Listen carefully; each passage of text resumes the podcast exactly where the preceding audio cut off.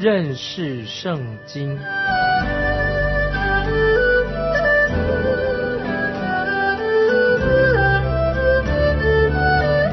认识上帝的话，把上帝的话带到全世界。本节目是由认识圣经机构和环球广播电台联合制作，欢迎收听。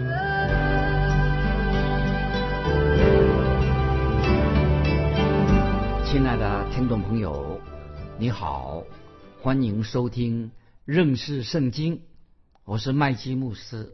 在教会历史当中，别加摩教会的时期代表时期是什么呢？大约是在主后三百一十四年到五百九十年之间，我称这段时间是外邦人放肆的时期，就是外邦人影响到教会的，就是世俗这个世界已经侵入了，影响到教会，使教会慢慢的远离了基督的真理。那么这封书信《启示录》这封书信是特别写给维加摩教会的信息，当然。在教会历史上面，它有它的重要性。首先，我们来看别加摩教会的地理位置。那么，这里今天观光客很多，他们有的观光客会到土耳其的士美拿这个地方。那么，那里士美拿有很好的机场跟酒店。那么，往南六十五英里的就是到以弗所。那么，往北走呢，就是别加摩教会。这个三个大城都是彼此互相竞争。斯美拿是现在的土耳其的商业中心，以弗所呢啊是政治中心。那么别加摩它的特点是什么呢？它是宗教中心，所以表示说那里啊宗教很多，宗教中心。别加摩这个城市在古代是古代的别加摩王国的首都。那么古代这个城市哈，它是一个防卫性的。防卫很强的一个国家，那么在这个别加摩城市这个这个遗址，这个古代的遗址都是建造在这个防卫城的这个上面。那么我们这是简单的介绍北加摩教会的这个地理位置，因为北加摩这个城市它的防卫工作就是保护防卫的工程做得非常的好，就是可以抵御。外来的入侵，防御敌人。那么再介绍北加摩这里，不单单这个城市里面有很大的这个庙宇，也有外邦世界当中最大的一个图书馆在这里。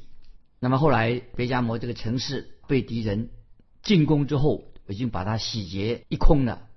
那现在我们来看启示录第二章十二节，启示录第二章十二节，你要写信给。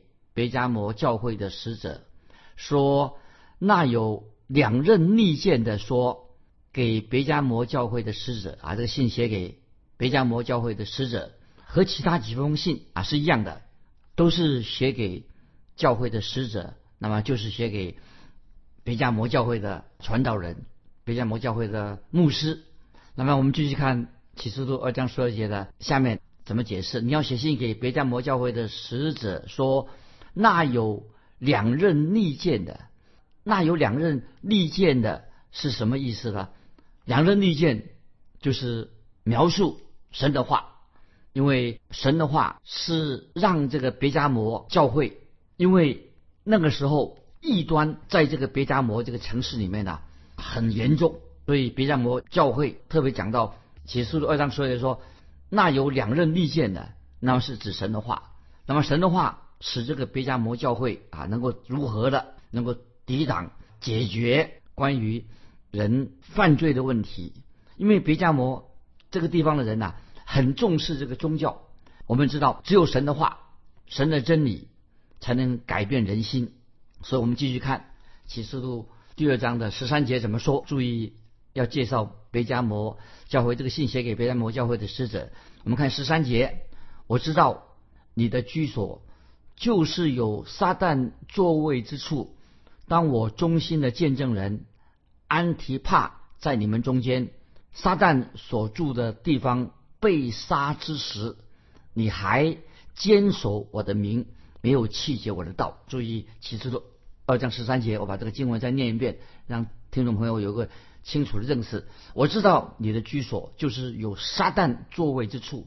当我忠心的见证人安提帕在你们中间撒旦所住的地方被杀的时候，你还坚守我的名，没有弃绝我的道。那么这里提到，我知道你的居所。主耶稣开始就称赞别加摩教会有三件事情值得啊称赞的。第一，主耶稣很注意到别加摩教会他们的现在的处境，因为主耶稣知道目前他们的处境很艰难。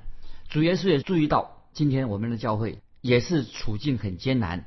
有时候有些基督徒会陷入一个困境当中。当有基督徒陷入困境当中的时候啊，我们。有时会啊，有些基督徒就会指责他们啊，你们今天为什么遇到困难，一定有问题。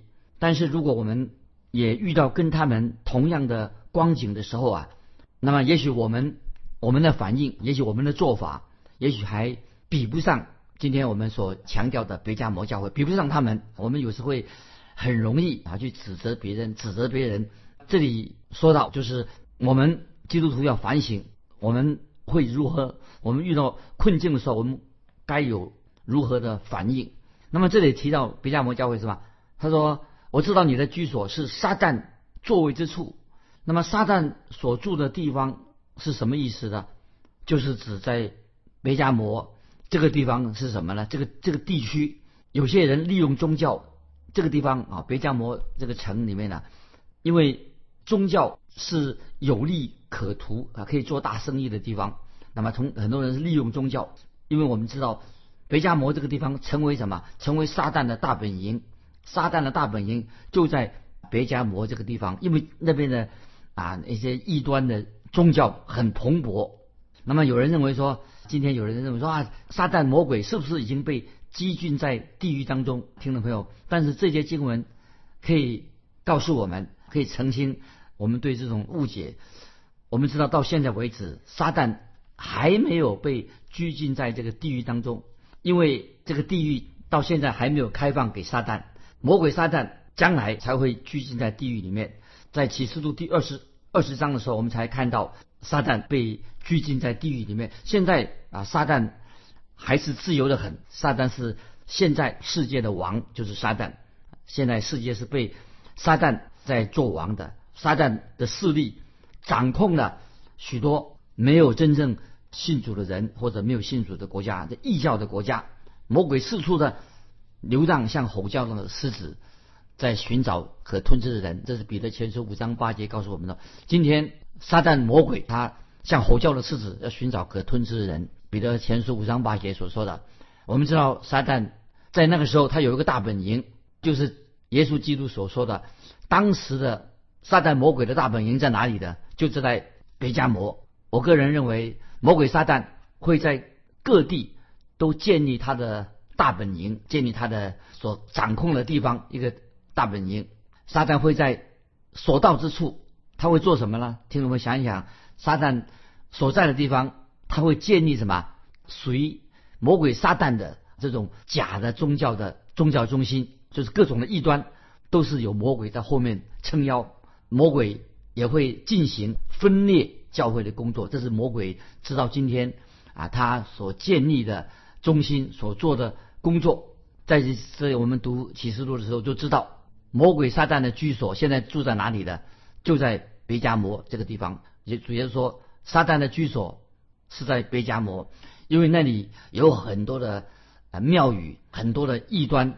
但是我们知道啊，别加摩今天这个地方这个城别加摩城已经变成一个废墟了。可是，在约翰的时代，别加摩城就是撒旦的居所，撒旦在那边大行其道。那么，你一进到这个别加摩这个大城的时候，你会看到关于有雅典的女神庙啊，那里有很多的啊这个所谓图书馆，那么有大型的啊这些祭坛啊，有很多的庙宇。撒旦的宝座就是由许多这种各种异教、各种庙宇所。组成的，所以那里是魔鬼横行的一个地方。今天听众朋友，我要提醒你，今天现代人一想到撒旦的时候啊，想到撒旦的时候啊，有时候他有有这个错误的想法，想到撒旦，哎，他们想到说，他们不了解这个撒旦，他们说想成撒旦呢，不是圣经所说的。其实要了解撒旦是什么样子的话，要依照圣经来解说。那么有的人说啊，就认为说他以为撒旦啊就是像一个酒神一样，或者说有的人说撒旦在古代的时候啊，撒旦他的一个医是医神会医病的一个庙宇。那么这些都是在啊希腊神话当中所说的。当时贝加摩这个地方啊有一些所谓神医，他们啊用一些好像医疗的手段，还有些。好像这种用心理治疗的方式，等于像一种邪术。别加摩教会那个地方，别加摩城市里面啊啊有很多邪术很横行在那边啊。也许我们这样推想，在别加摩教会那个地方啊，别加摩这城市里面，很多有当人有生病的时候，那些行邪术的人就会说：“哎，你的病很快就会好了，你的身体会越来越健康啊，你会得到医治的。”听众朋友，这样听起来跟我们现在。很多的啊，所谓神医很相像啊。今天有些异端的教会啊，也出现啊，他说他自己是神医，对不对？如果今天有人认为说，今天有些神医，他人去找这个神医，他没有把他的病医好，或者也是跟当时的一样啊，那他去医病，找一个神医医病，结果没有医好，也许他们还称自己是神医，他们就把那个死人的尸体没有医好那个病人呐。偷偷的，他的把他尸体呀啊，把他运出去了。所以啊，今天很多的所谓的神医，当代一样，只是报喜不报忧，就是他们只是说啊，那个人医好了，但是那些没有医好的，他都不说。那么，所以当时别加摩教会这个或者那个地方，很多人到到那里啊去求医找医生啊治疗，因为那里有许许多多的所谓的神医。其实那个时候，所谓那些。自称为能够治治病的，都是魔鬼撒旦的作为。当然，当时在那个地方也有啊，是真正的好的医生啊，也有好的医生。所以，但是必须要能够分辨啊，有些是有的医病是魔鬼撒旦啊的作为。那么，也有一些医生啊，确实用药物。那么，基本上在别家魔教会，很多是撒旦的作为。为什么？刚才我们读圣经的时候，撒旦的居所，他住在哪里的？就居住在。别加摩这个城市里面，所以神透过约翰就是特别称赞别加摩教会的信徒。读启示录第二章十三节，我们知道了。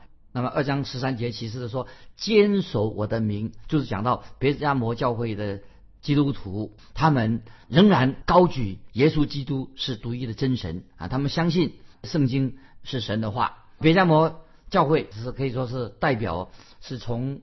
主后三百一十四年，一直到五百九十年之间这个时代，那个时候的教会的状况啊，在提醒听众朋友，所以别加摩教会是高举独一的真神，高举耶稣基督，所以别加摩教会啊是代表主后三百一十四年到五百九十年之间啊那个教会的一个代表性教会的状况。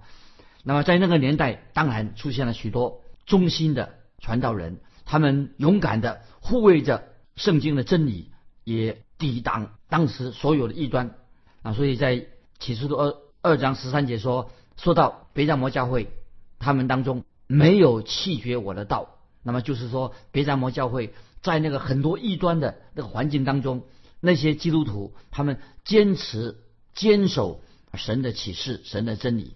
所以启示录二章十三节就是特别提到。提到一个人，我们听众们特别注意，二章十三节说：“当我忠心的见证人安提帕在你们中间，忠心的见证人安提帕，他是一位殉道者，为耶稣基督殉道的一个忠心的殉道者。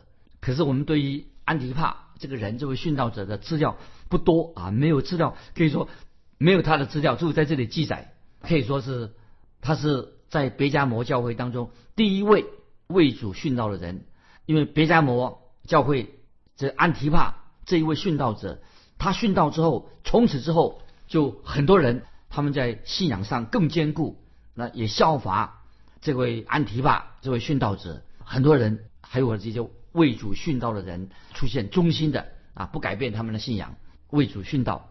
以上刚才我们所读的这几节经文，都是称赞别加摩教会，主耶稣特别对别加摩教会称赞有加。那接下来主耶稣要提到，透过约翰提提出两件事情，神要责备他们，就是耶稣基督要责备他们。那么我们继续看启示录第二章十四十五节。然而有几件事我要责备你，因为在你那里有人服从了巴兰的教训，把巴兰曾教导巴勒将绊脚石放在以色列人面前，叫他们吃祭偶像之物，行奸淫的事。你那里也有人照样服从了尼哥拉一党人的教训。注意。启示录二章十四十五节，我们要做解释。那么在这里，基督就斥责了他们所犯的罪。贝加摩教会他们有两件事情，他们做的，一个是关于加巴南的教训，另外他们是有当中有尼格拉一党人的教训，有些人受巴南的教训，尼格拉一党人的教训所影响的。那巴兰的教训是什么呢？在犹大书十一章我们已经读过了，犹大书十一章说到。巴兰的错谬，巴兰是个假先知。那么在这里所说的跟巴兰的错谬不一样，在犹大书十一节啊，犹大书十一节说到巴兰的错谬是指什么呢？就是假先知巴兰，他误以为神会咒诅以色列，因为他们当然他认为说以色列是罪人，所以神会咒诅他们。所以巴兰的教训跟。彼得后书二章十五节，巴兰的路不一样啊，所以听众朋友要做一个分别。这里所说的巴兰的教训，跟彼得后书二章十五节巴兰的路也不所讲的不一样。那么彼得后书二章十十五节啊所提到的巴兰的路，就是要有做听众朋友要做一个分别。巴兰的路是什么呢？啊，听众朋友想想看，彼得后书二章十一节，巴兰的路是指什么？就指人的贪婪，贪婪就是指到巴兰路。那么这些经文在这里说经文呢，巴兰。是讲巴兰的教训。那么这里巴兰这个假先知，他的教训是什么呢？巴兰就是叫巴勒诱惑以色列人与摩雅女子通婚，使以色列国犯了拜偶像跟奸淫罪啊。这在这里所指的，特别指到巴兰的教训是让以色列百姓犯拜偶像跟犯奸淫罪。那么所以在教会历史当中就很清楚的知道说明了别加摩教会代表，刚才我们已经提过了。别加摩教会也说明了世俗的罪已经侵入了教会，那么这是一个啊，就是他们走了有了巴兰的教训，说犯了奸淫跟拜偶像的罪，又犯另外一个罪什么呢？就是尼格拉一党人的教训。所以我们都知道，这是别加摩教会他们接受了尼格拉党的教训。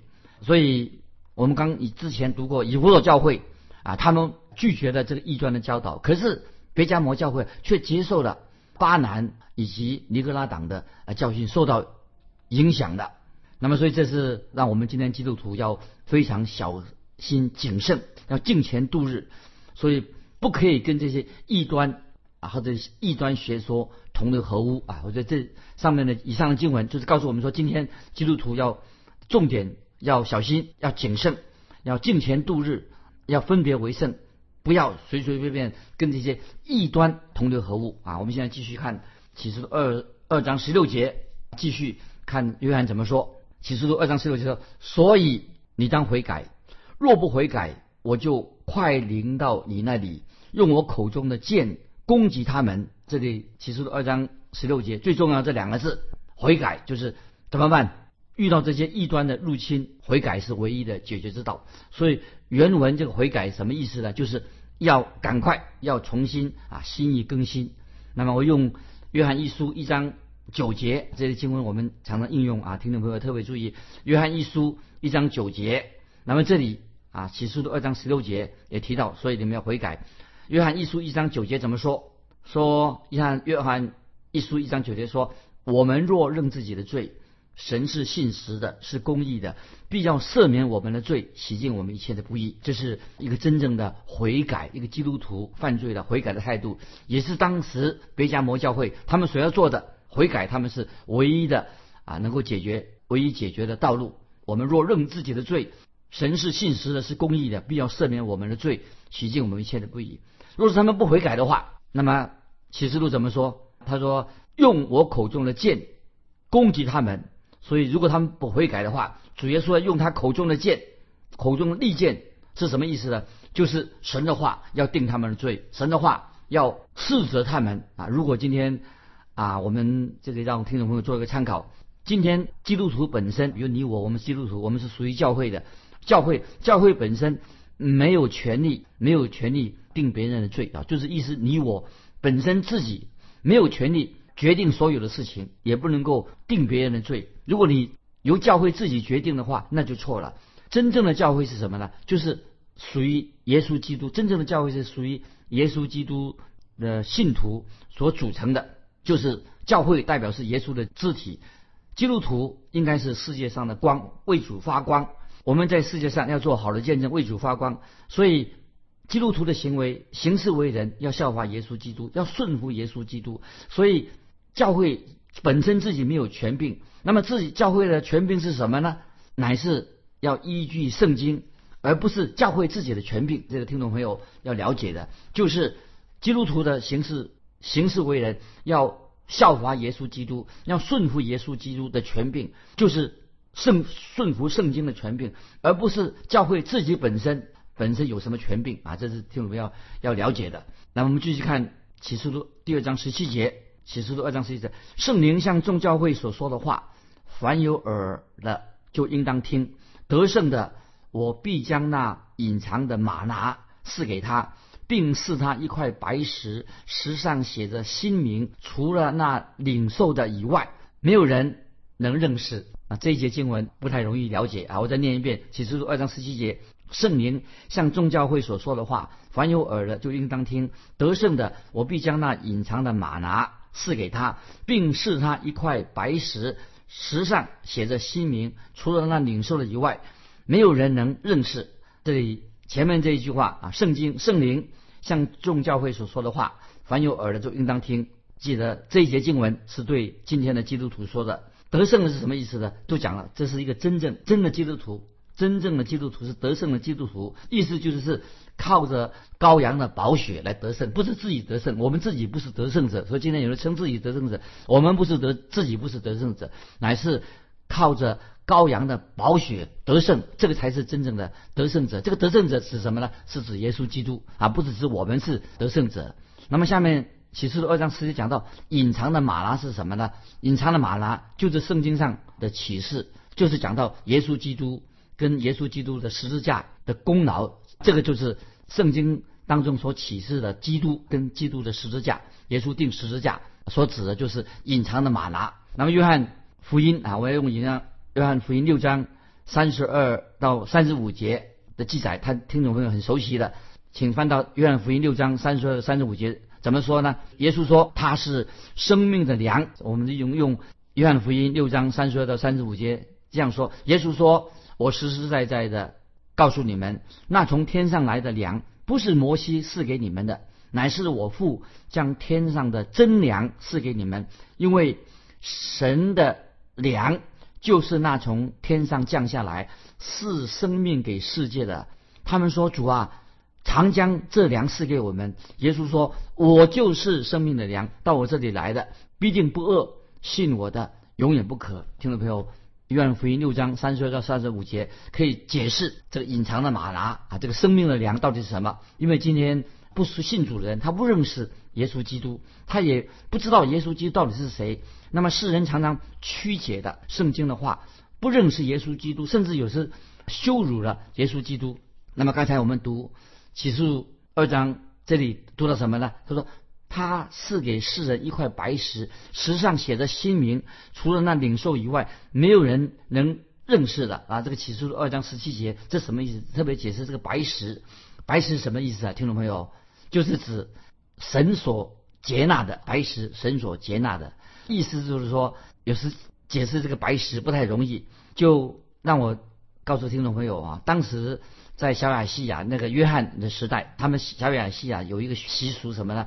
就是好朋友啊，他们互相送礼物的时候啊，常常是送刻有文字的宝石或者象牙，这是他们送给对方好朋友的礼物，然后让对对方可以收起来。这里圣经所说的，刚才读启示，基督说哈，他要赐给所有属他的人一块白石，刻着一个新的名字。听众朋友，你认为什么意思呢？我不认为这个白石上啊。刻着你跟我的新名字，不是刻着给你一个新的名字，而是给这个白石是什么呢？是刻着耶稣的名字，可这个新名字是这个名字是耶稣基督，是他的新名字。我认为啊，耶稣基督他给我们每一个人这块白石内容都不一样，意思就是说，主耶稣对我们每一位基督徒都有特别的意义。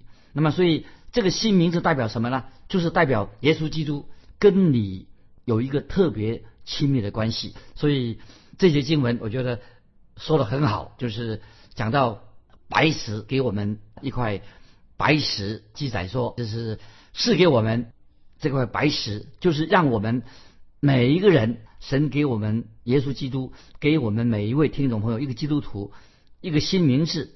就是表示我们跟神之间有一个特别亲密的关，就是你跟耶稣基督的特别亲密的关系啊。所以今天时间的关系，我们就分享到这里。那最后啊，我要问听众朋友一个问问题，欢迎你来信分享。